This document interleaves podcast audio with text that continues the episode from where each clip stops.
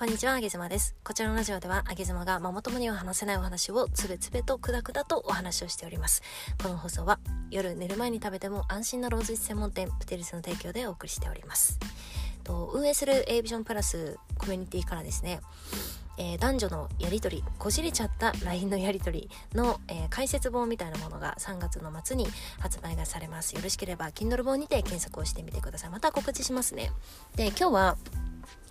その Kindle 本の企画の一環なんですけれども、ハッシュタグ、思い出の、思い出の LINE ということで、えー、今日私の思い出の LINE についてお話をしていきたいと思います。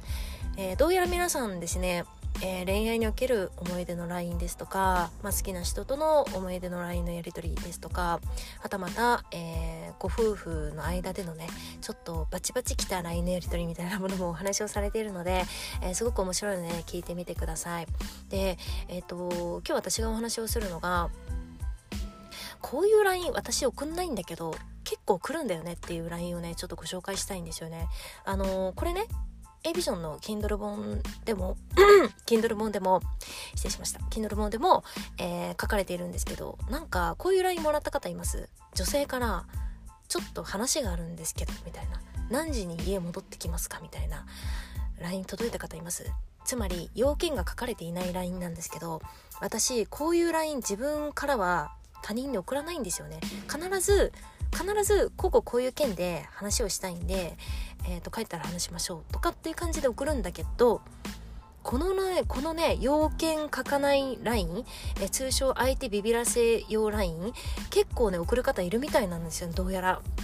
で私この LINE すごく嫌でやっぱ要件書けよって思うしただビビらせようとしてるなこいつって思うんですよね。まあ相手は多分ただビビらせようとしてると思って送ってくるんですけど。で私ねこのこんな LINE 送る人いんのかなってその Kindle 本を書いてる最中にすごく思ってたんだけど思ってたさなか1ヶ月間ぐらいの間に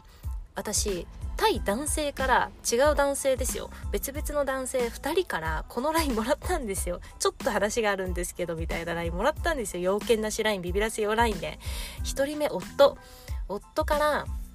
私よくマクドナルドで午前中作業するんですけど夫がねその自宅で仕事してるのであんまり同じ空間でずっと仕事したくないんですよね。で私が大体外に出て、まあ、カフェとか、えー、マックとか使わせてもらって作業するんですけどその時にお昼頃ねちょっと長らく私が外に出ていたんですかね。お昼頃ポンと LINE が入りまして「あげずまちゃんと今どこにいるんですか？ちょっと話があるんですけど帰ったら話しましょう」という LINE が来ててね。冷や汗出ましたね。何がバレたかって思いましたね。音声配信かなとかインスタかなとか。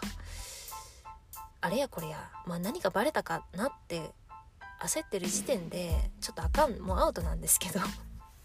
もう黒なんですけどでも黒の中のどれがバレたかなって思ったんですよね。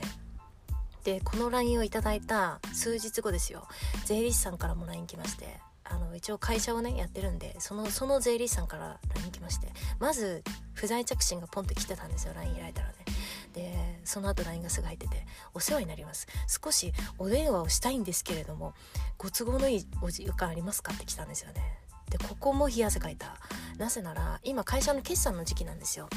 で会社の決算って何するかっていうと日頃私経理担当なんで経理まあお金関係にまつわるあらゆる領収書をいかに経費計上するかっていうのが、まあ、私の仕事の一環でもあるんですよね。これね会社員の方はちょっと分かりにくいかと思うんですけど会社員の方って、まあ、仕事を出張中に使ったご飯代とか経費計上できるのかな。あともちろん交通費とかもね経費計上できると思うんですけど自営業者になるといかにその仕事で使った体に見せるかってまあこういうことあんま言っちゃいけないんだけどいかにこれは仕事ですって言えるかどうかってすごく大事でいかに経費計上の量を多くするかってすごく大事なんですよね。えっ、ー、ともちろん経費を少なくするってことも大事なんだけど合わせて経費計上できるかっていうこの2つがめちゃめちゃ大事ででここは私の腕の見せ所でね、えー、例えばそのマックのコーヒー代もそうですよ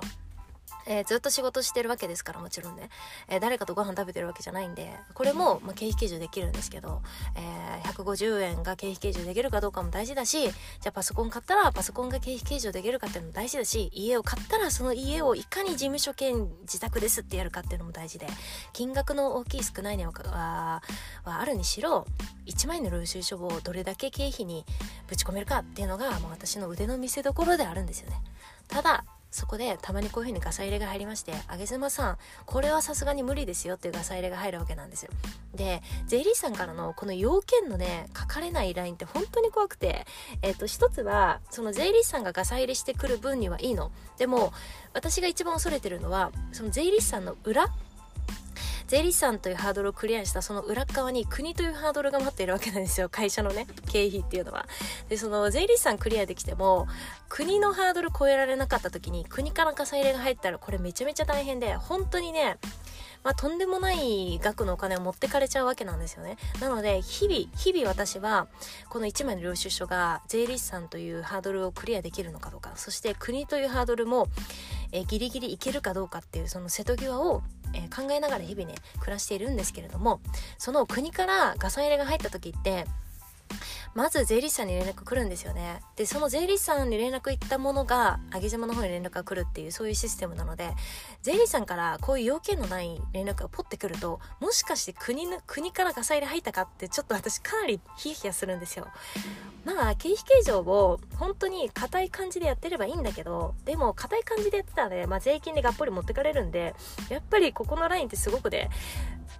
うん、いかにグレーをこう白にぶち込めるかみたいなところでヒヤヒヤしながら生き暮らしているんだけれども、まあ、こうやって税理士さんからまず不在着信ポンと入って、